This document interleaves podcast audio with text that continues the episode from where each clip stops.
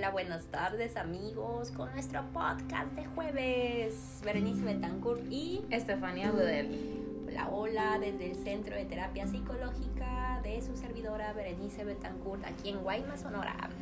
Oigan, ¿qué creen? Pues estamos muy contentos aquí en el centro porque cada vez más nos están oyendo en los podcasts y entonces dijimos, pues entonces sí sirve, ¿no? Porque, Claro.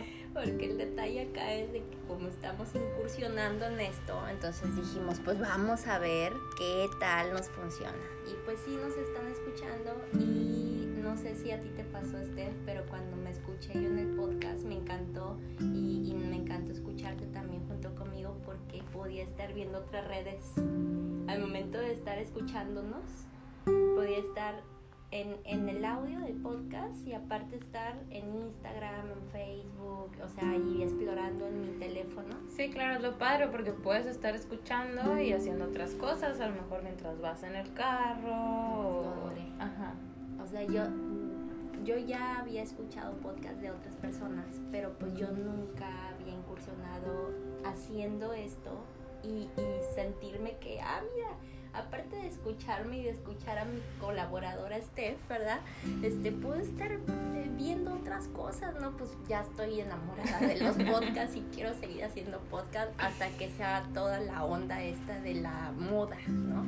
Porque sabemos que todo es moda. Claro que sí. ¿no? Oye, Steph, ¿qué tal con el tema de hoy?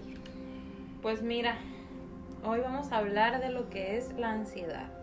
Padrísimo, que me dijo mi sobrino Diego, un saludote a mi hermoso sobrino hasta Tampico, Tamaulipas, que me dice, tía, te quiero escuchar, me dice. Le digo yo, ¿por qué? Me dice, porque mi ansiedad es por comer dulce. Qué lindo. Ah, pues es de familia, le digo, porque yo también hace tres años, le digo, estaba, pero tremendamente ansiosa por comer todas las galletas del mundo. le digo. O sea, hace tres años empecé a cambiar mi estilo de, de ver las cosas en la alimentación y, y a él le está pasando ahorita, ¿no? Entonces, Diego, va para ti. Oigan, pues el tema así literal como lo lanzamos es cómo calmar la ansiedad. Para empezar, Steph les trae unos datos súper importantes que cuando estábamos construyendo el tema, ella me comentó que se le hacía bien padre platicarles lo siguiente. Cuéntanos, Steph. Pues mira, a mí me parece importante que, que los que nos escuchan sepan en sí lo que es la ansiedad. ¿Por qué? Porque todo el mundo trae ahorita en la boca la palabra ansiedad. Y tengo ansiedad por esto y ansiedad por el otro, pero en realidad no conocen lo que es en sí este, la definición o los síntomas. Simplemente es algo que la gente dice. Entonces, pues a mí me gustaría explicar un poquito de esto. ¿Qué Porfa, es? Porfa, explícanos mucho. Ok, pues eh, la ansiedad primero que nada es una emoción, es un sentimiento. Entonces, esta emoción, eh, ¿pero qué es? ¿Qué es una emoción? Es una reacción que tenemos automáticamente que nos prepara para enfrentarnos a una situación, a cualquier situación en la que estemos eh, metidos, ¿no? Ujú. Este, entonces la ansiedad pues viene siendo una respuesta automática de nuestro cuerpo para prepararnos, para combatir o para huir cuando tenemos, cuando percibimos más bien una amenaza o un peligro, ¿no? Sí, un miedo, ¿no? Un miedo, claro, una inseguridad. Así es. Entonces, pues esto nos trae a veces lo que es el, lo que hemos escuchado o lo llamado, el llamado ataque de pánico. Y el ataque de pánico pues nos da una sensación de miedo, este, de un gran miedo a veces, este, y cómo saber que estamos viviendo este ataque, ¿no? ¿Cómo sé que es un ataque de pánico? Pues esto vienen siendo varios síntomas. Tenemos varios síntomas y pues yo te voy a les voy a comentar unos de ellos. A ver. Entre ellos están palpitaciones, taquicardia, eh, sudoración, este, ya sea en las manos, en el cuerpo. eh, a veces, Suele pasar mucho en la frente, sí, ¿verdad? en la frente también. En cualquier parte del cuerpo, ¿no? Pero creo que es más cuando nos damos cuenta cuando usan las manos, yo siento que en las manos o sí en la frente. Este. También llegan a, a ocurrir temblores. Temblores en todo el cuerpo, a veces en las piernas, a veces te tiemblan las manos y a veces pues no, no sabes ni qué hacer porque estás temblando y no sabes ni por qué. A veces puedes culpar al frío, pero a veces ni siquiera está haciendo frío, ¿no? Y, y tienes este, este temblor en el cuerpo que no sabes lo que es.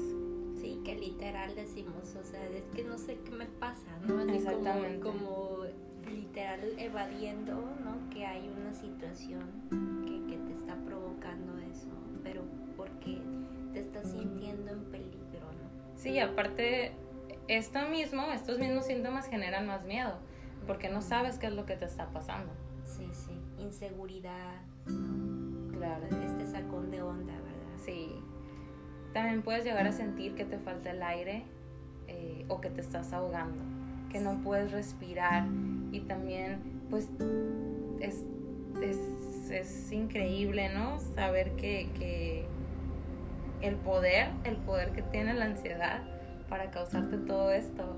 Sí, sí, sí. Eh, incluso te pueden llegar a dar dolores o malestar en el pecho puede llegar a tener náuseas o un malestar abdominal, eh, mareo, falta de equilibrio o incluso hasta llegar a desmayarte.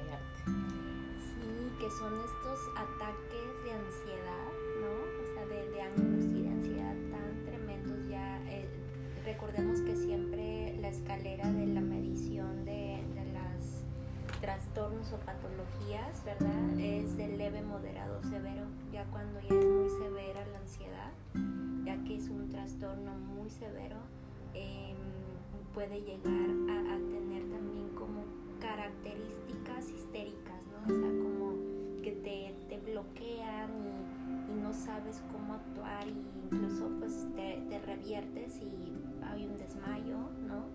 O hay un desconecto, o sea, te desconectas de la realidad porque hay demasiada ansiedad, Entonces, es, es tremenda esta cuestión somática. Sí, es bastante, pues bastante sonada también últimamente, ¿no? Sí. Y bueno, entre otras, entre otros síntomas, también tenemos la sensación de escalofríos o incluso hasta de calor. Puedes sentir un sofoco, eh, los llamados bochornos, ¿no? Ah, este, los provoca también lo que es la ansiedad. A mí me pasa eso, fíjate cuando, cuando llego a sentir así como ansiedad, porque de repente no sé si te toca Estefanía que dice, pero ¿cómo si tú psicóloga? sí, siempre. ¿No? O sea, ¿cómo puede ser posible que sientas miedo o ansiedad por alguna cosa? Oye, pero antes de ser psicóloga soy humana. Entonces yo también, obviamente, vivo situaciones en donde me meto en un miedo, en una situación difícil y eso me pasa mucho, siento calor. Mi cuerpo empieza a expedir calor y empiezo a sudar. Sí, la, la, frente, entonces este, necesito, yo sí, o sea, he sabido porque he trabajado mucho este tema y el desmanejo de las emociones y pido mi tiempo, ¿no? que son cosas que vamos a trabajar con, con los oyentes y, la audiencia, ¿verdad? Más adelante, como estrategias para regular. bueno, y ya como, como últimos síntomas, este te da temor a perder el control o incluso este a veces al tener varios síntomas juntos uno llega a tener temor a la muerte. Wow. Híjole, si les ha pasado lo del temor a la muerte, este, ahí, ahí aquí no se puede decir, mándenos un mensajito o coméntenos, pero por ejemplo, yo voy a poner mi ejemplo, no sé si a ti te ha pasado, Steph. Eh, últimamente, cuando yo salgo de viaje, yo me pongo a pensar, o sea, par de días antes, de, órale, voy a exponer a, a, un vuelo en donde yo no tengo el control, ¿verdad?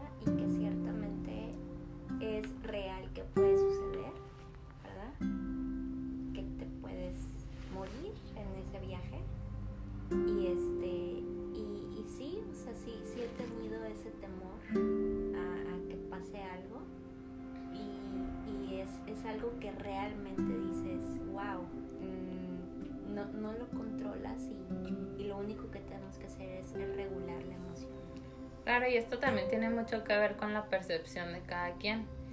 Porque a lo mejor tú piensas, este, qué miedo, ¿no? Qué miedo este viaje que me puede causar la muerte. Pero a lo mejor nada más se queda ahí en un pensamiento, ¿no? Y hay otros que lo llevan más allá y es cuando empiezan a tener estos síntomas y es cuando empieza a surgir la ansiedad. Y es eso, es la percepción de cada persona. Sí, porque entonces tiene que ver con que la percepción ya sobrepasa la realidad, ¿no? Que la realidad es que tanto puede suceder, pero como no puede suceder. Exactamente, las probabilidades. Sí, entonces eso tiene que ver con que realmente con cada característica que Steph nos compartió hay que, hay que estar muy al pendiente de si las estamos viviendo y, cómo manejar, cómo calmar la ansiedad, porque ese es el tema del día de hoy. Y bueno, eh, yo le comentaba a Steph que estos síntomas, estas características físicas nos ayudan para identificar que estamos teniendo una situación difícil, que estamos metidos en una dificultad personal o laboral o familiar, de cualquier tipo de relación, y que al identificar que estamos viviendo ansiedad, podamos hacer algo porque si nosotros no sabemos identificar estas características que ella nos comenta ahorita, entonces vamos a decir, es que no sé qué me pasa. Y sucede mucho, este, no sé si te has dado cuenta, que las personas dicen, es que no sé qué me pasa y corren al seguro o corren al médico. Sí, claro, porque siempre lo primero que pensamos es que es un, es un daño físico, algo interno que, que no sabemos qué es, que en realidad sí es interno, ¿no? Pero no de un doctor.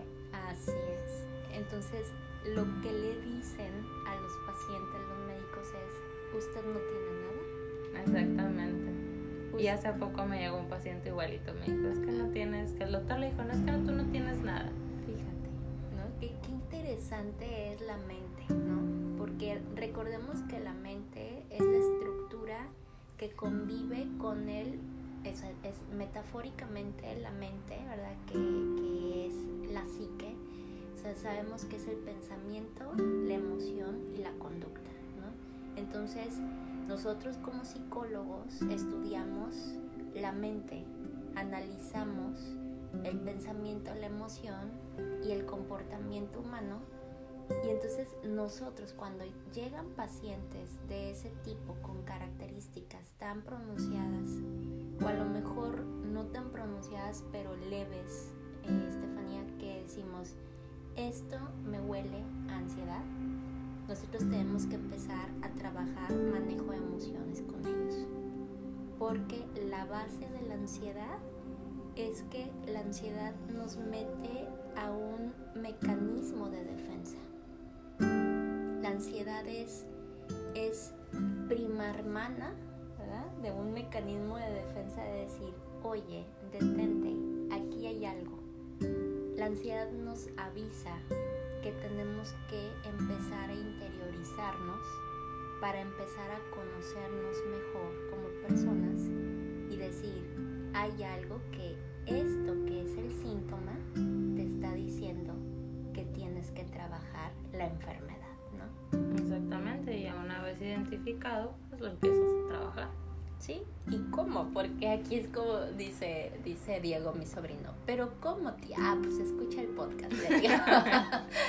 Entonces vamos a empezar. Yo le comentaba a Steph que lo primero que me gustaría em, regalarles en este pod es el que ustedes estén muy conscientes de que la ansiedad está hoy por hoy que el tema de la posmodernidad aquí entra muy, muy implícitamente, Steph, hoy por hoy a manera posmoderna de tratamientos mm, psicológicos, psicoterapéuticos, nos vamos hacia una línea del tiempo, Steph. Y la línea del tiempo tiene que ver con que los seres humanos, la mayor parte del tiempo, estamos o en el pasado o en el futuro.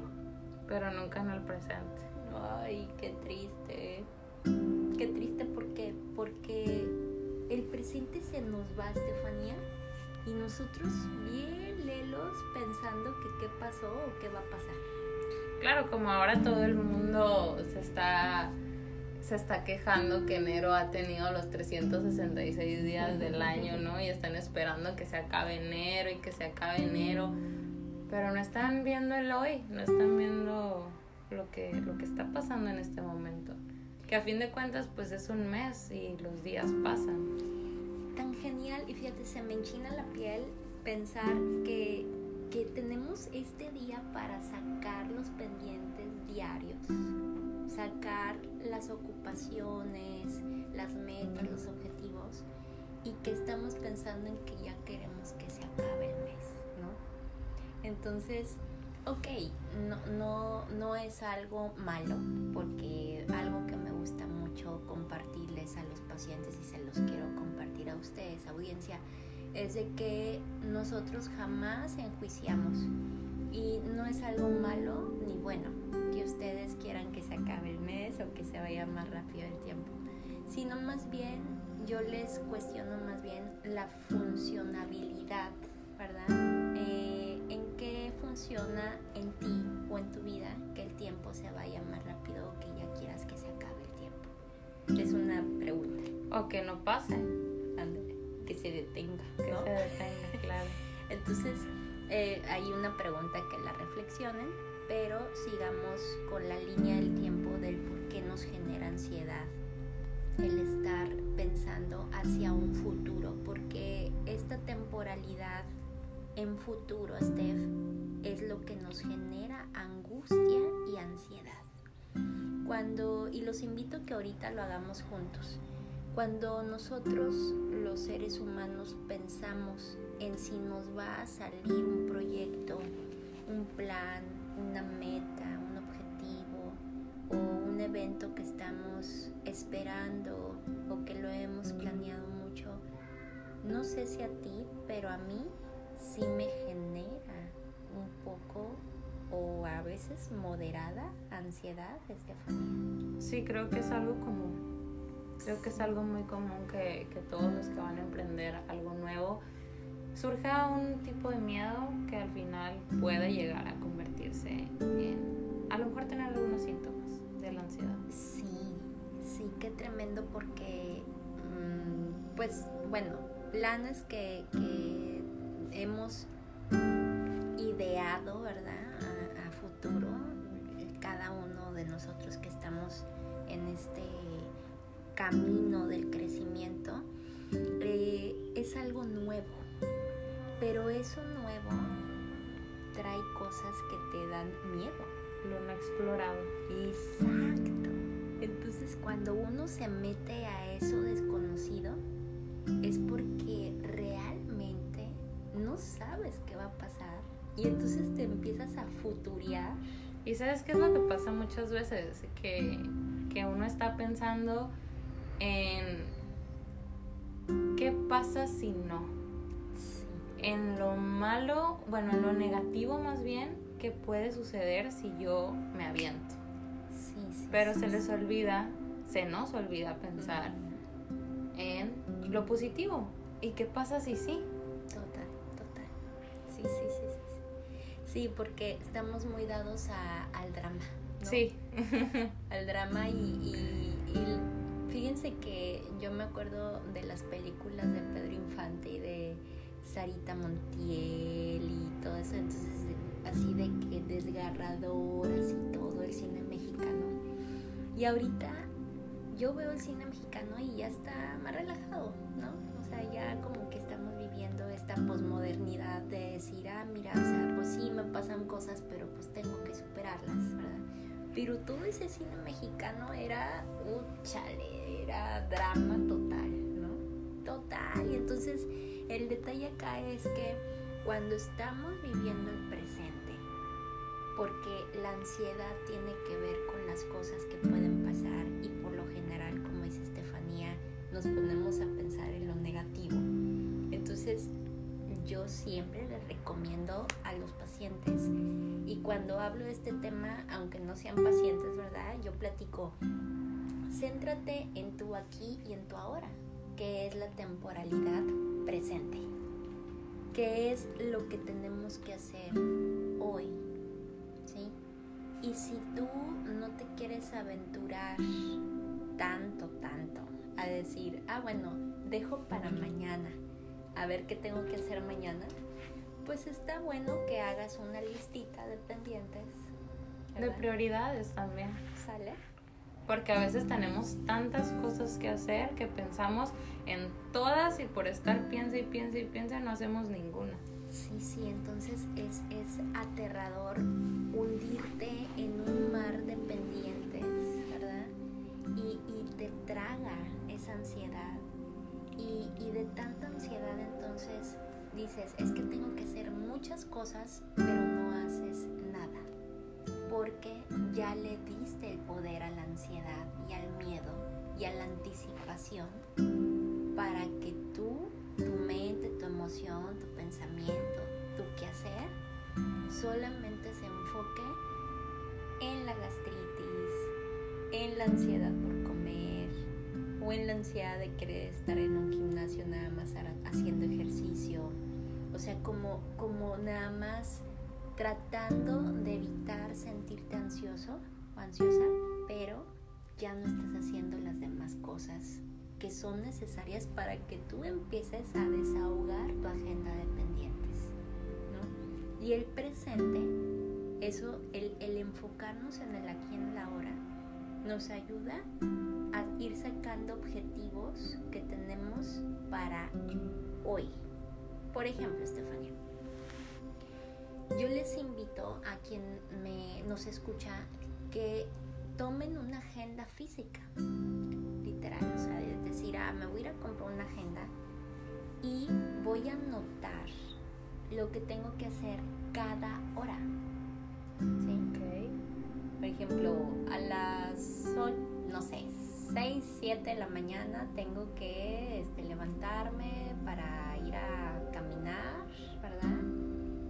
Las 8 de la mañana ya tengo que estar desayunando, a las 9 ya tengo que estar en la oficina tal para hacer tal diligencia, a las 10 ya tengo que estar tomándome un este, break para un aperitivo o para un snack, a las 11 ya tengo que estar, o sea, que se vayan haciendo un cronograma de actividades diarias para que se vaya desahogando puedan sentir libres de tanto peso de las ocupaciones del mañana. Claro, incluso también este, está muy interesante lo que dices, ¿no? Está muy padre. Y, y sin martirizarnos en, en llegar al punto de, ay, no logré esto a la hora que yo dije. Mm, Es como irnos tranquilos. O así sea, si es la primera vez que lo vas a hacer, este, bueno, hoy me salió al 30%, pues al día siguiente te va te salen 40 y al día siguiente en 50%. Y así nos vamos, poco a poquito, porque todo aquí en terapia es un proceso. Así es, así es. Y los procesos también tienen detenimientos, Estefanía. Así es. ¿no? que, que a mí me, me causa mucha ternura. Esa es la palabra que puedo vertir cuando los pacientes me es que ya tiré todo el logro a la basura. Y yo los quiero abrazar en ese momento y decirles, no, por favor, hemos trabajado muchísimo para ese logro. Solamente te estás deteniendo en tu proceso porque tenemos que revisar qué te pasó pero todo lo que has aprendido ya lo lograste, ya lo aprendiste, ya lo interiorizaste. Entonces eh, tienes que detenerte y me invitas a detenerme junto contigo para ver qué es lo que está sucediendo y volver a empezar. Claro, yo lo que les digo mucho es que esto es como una montaña rusa, ¿no? Con sus altas y con sus bajas. Y a veces hay subidas que son muchísimo más largas, pero de repente pues la montaña rusa baja. Sí. Baja y a veces da vueltas, pero es normal. Sí. No hay que, no hay que culparnos por eso eso qué padre, qué interesante, porque el, el, martirizarnos y decir, no, es que no avanzo, es que no puedo, es que no sé por qué no lo hago, como, como dejarnos en un estatus de imposibilidad, de vulnerabilidad, aún en el proceso terapéutico, es, es un autosabotaje, Esther. Sí, totalmente. Es muy importante que cambien el, el no puedo por el sí puedo y a lo mejor que al final del día las cosas no salieron como tú quisiste, decir hoy no pude, pero mañana sí. Exacto. ¿Por qué? Porque precisamente es lo que estamos hablando. Si la ansiedad nos come, vamos a estar, híjole, mañana quién sabe si vaya a poder. Entonces ya te vas al futuro y un futuro incierto y un futuro negro y un futuro difícil. Y no, mejor en el presente es, ya aprendí cosas, las tengo que echar a andar nada más, tengo que priorizar, como bien dices tú, y tengo que anotar cuáles son los pendientes más próximos. Así es, exactamente. Es como por ejemplo, ¿no? Cuando, cuando alguien organiza un evento tan importante, trascendente, o cuando se va a hacer un plan tan fuerte como el de aperturar un negocio. O sea, si tienes los millones o los miles, ¿verdad? Que te sobran, pues compras todo de golpe, ¿no? Pero si no, pues vas a ir priorizando las necesidades del negocio. Así es. Y, y, entonces ahí es donde puede entrar la ansiedad de las personas que están emprendiendo porque se pueden eh, decir, híjole, es que no tengo todo lo que necesitaría tener. Pero es que no puedes tenerlo todo si no tienes el recurso. Entonces, si tú te vas a un futuro y dices, lo llegaré a poder tener, entonces ya empiezas a tener esa ansiedad anticipatoria, ¿verdad? Que la energía y, la lucidez y la seguridad la tienes que utilizar para que el día a día vaya caminando. Sí, claro, nos ponemos ese límite y, y a veces es ahí cuando dejamos que la ansiedad nos gane. Y a pesar de tener más del 70% del proyecto, a veces lo dejamos a la mitad bueno, ya no a la mitad, ¿no? Un poquito más allá de la mitad. Porque estás pensando en lo que no tienes y no te das cuenta de todo lo que ya has logrado. Y por ejemplo, tips así muy básicos ya para ir cerrando nuestro podcast. Muy, muy básicos. Ya hablamos de la cuestión temporal, que es si nos futuriamos, vamos a valer queso porque la angustia y la ansiedad nos va a atrapar y nos vamos a quedar en el futuro siendo que tenemos que invertir energía y espacio y tiempo de nuestra vida en el aquí y en el ahora. Entonces, primer tip básico es comprarte una agendita y priorizar las actividades y las ocupaciones que tienes que sacar adelante en el hoy por hoy. Porque acuérdense que el presente es lo único que importa. Con esto no quiero decir, Steph, de que no importe el planear cosas ¿eh? a futuro.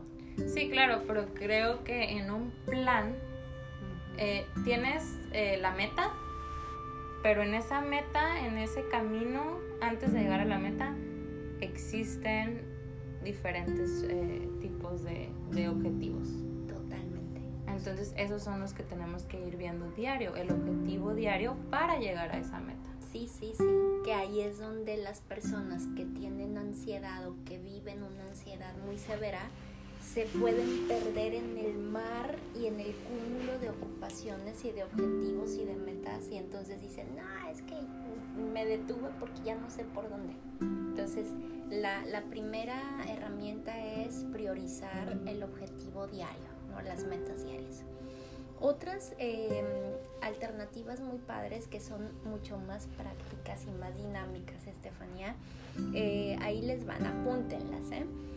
Hay una práctica que se llama mindfulness, que de hecho, si ustedes le rascan ahí en la página de la fanpage de Facebook, eh, podrán ver una práctica que hice yo creo que hace un año y medio por ahí, que ya nos tenemos que echar otras, deja a ver si me acompañas en un live en claro que sí, a ver.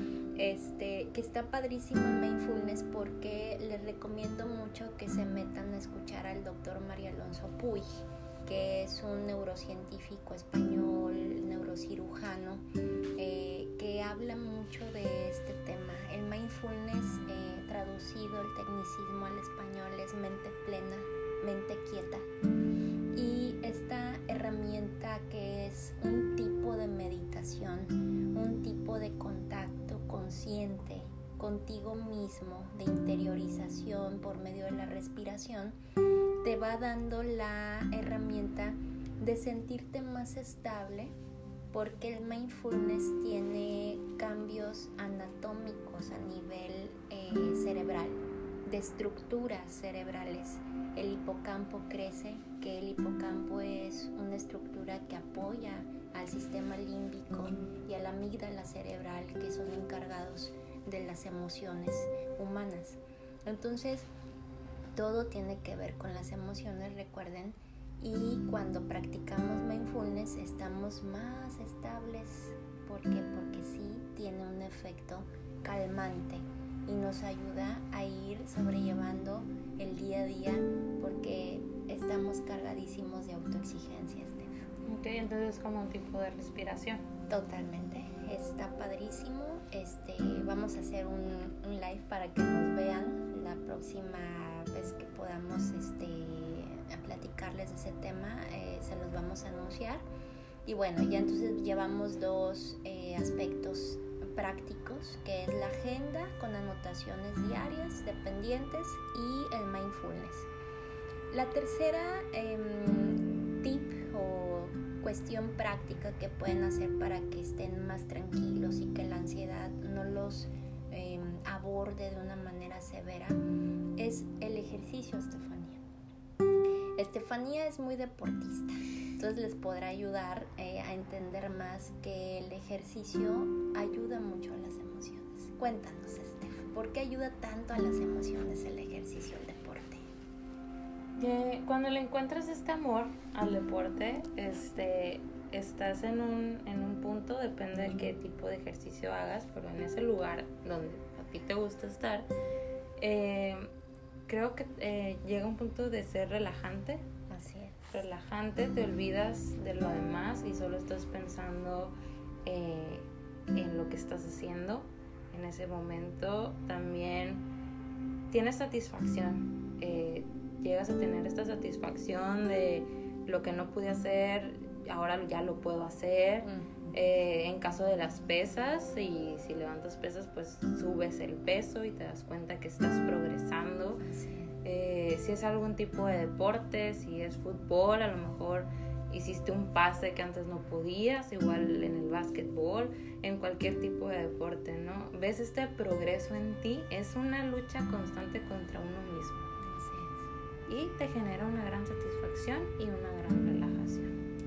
Sí, sí, porque literal el deporte este, o el ejercicio, la actividad recreativa que uno haga eh, nos ayuda inconscientemente las personas que hacen ejercicio o deporte lo, lo, hacen porque se sienten bien, hay un placer, pero eh, científicamente está comprobado que libera hormonas que son la oxitocina, dopamina y serotonina, que sabemos que son las hormonas apodadas de la felicidad, que nos ayudan a estar más regulados también emocionalmente.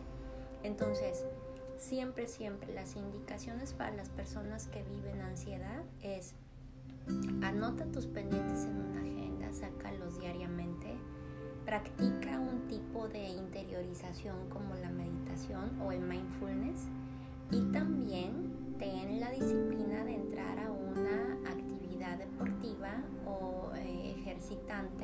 ¿Por qué? Porque es la liberación de hormonas que muy eh, facilitamente podemos ir con el psiquiatra Steph o con el internista y decir, ay, deme un calmante, ¿no?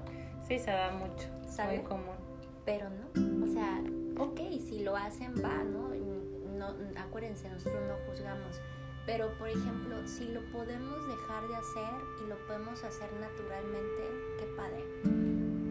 Hay, una cosa importante que connotar aquí. Eh, cuando los trastornos ya son tan severos, eh, tenemos que entender que esos también ya son cuestiones orgánicas hereditarias, ¿no? que, que se pueden estar desbordando en tu sistema nervioso, el manejo de las emociones, y entonces pues ya, ya hay una dependencia al medicamento para autorregular las hormonas, ¿no? Pero cuando todavía no es tan severo, podamos hacerlo naturalmente, esa es la mejor indicación. Y ya para terminar, las personas que, que tienen situaciones con eh, estar autoagrediéndose, eh, con con atracones de comida, con bulimia, con pues algo tipo adicciones, ¿verdad? Voy a decir así algunas que se me ocurren eh, al sexo, a la tecnología, al juego de apuesta, este, al consumo de drogas, tanto legales y ilegales. Eh, yo les recomiendo mucho que no se vayan por el aspecto de que, ah, la ansiedad me hace comer, ah, la ansiedad me hace drogarme. No se lo depositan a la ansiedad, sino más bien véanlo como que la ansiedad es el síntoma. ¿Y cuál es la patología o, el, o el fondo? Más bien yo les recomiendo que busquen el fondo del problema.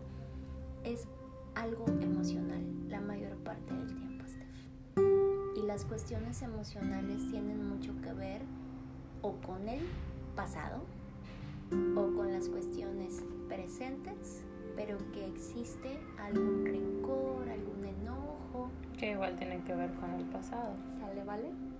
Entonces, yo más que nada les recomiendo que busquen respuestas a nivel emocional y no patologicen su situación poniéndole el nombre de la ansiedad, ¿no? Sino más bien es, ah, bueno, estoy sintiendo síntomas de ansiedad, pero hay algo más debajo. No buscar al culpable, sino la solución. Exactamente. Este, ¿Algo más que nos quieras decir ya para cerrar?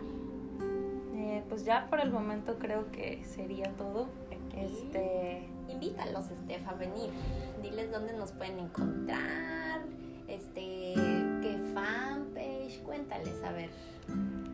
Nosotros estamos en Avenida Cerdán, calle 9. Nuestro celular es 622-103-0012. ¿Y qué trabajamos aquí, Steph? Aquí tratamos lo que es la terapia familiar, terapia individual, eh, terapia infantil, este, tanto trabajamos con niños, adolescentes y adultos. Y terapia de pareja también. Y terapia de pareja muy importante. Estefanía y yo somos terapeutas familiares, trabajamos la corriente sistémica relacional y con mucho gusto les atendemos en, eh, de lunes a viernes en el horario, de lunes a viernes, de 9 a 1 y de 3 a 7 todos los días estamos acá, de lunes a sábado, perdón. Sí, los sábados. Hoy ya me quiero ir de vacaciones los sábados, ¿no? Ay, no manches. Y los sábados de 8 a 3 de la tarde. Así es, este, llamen o manden WhatsAppito al 622-103-0012 con nuestra asistente Juliana. Con mucho gusto les va a dar una cita y los informes que necesitan. Entonces recuerden, terapia individual, pareja y familia y atendemos a niños, adolescentes y adultos. Centro de Terapia Psicológica, Berenice Betancourt. Muchísimas gracias por estar acá con nosotros. Chao, chao. Chao, chao, nos despedimos. Nos vemos la próxima semana con otro temazo. Claro que sí. Bye. Bye.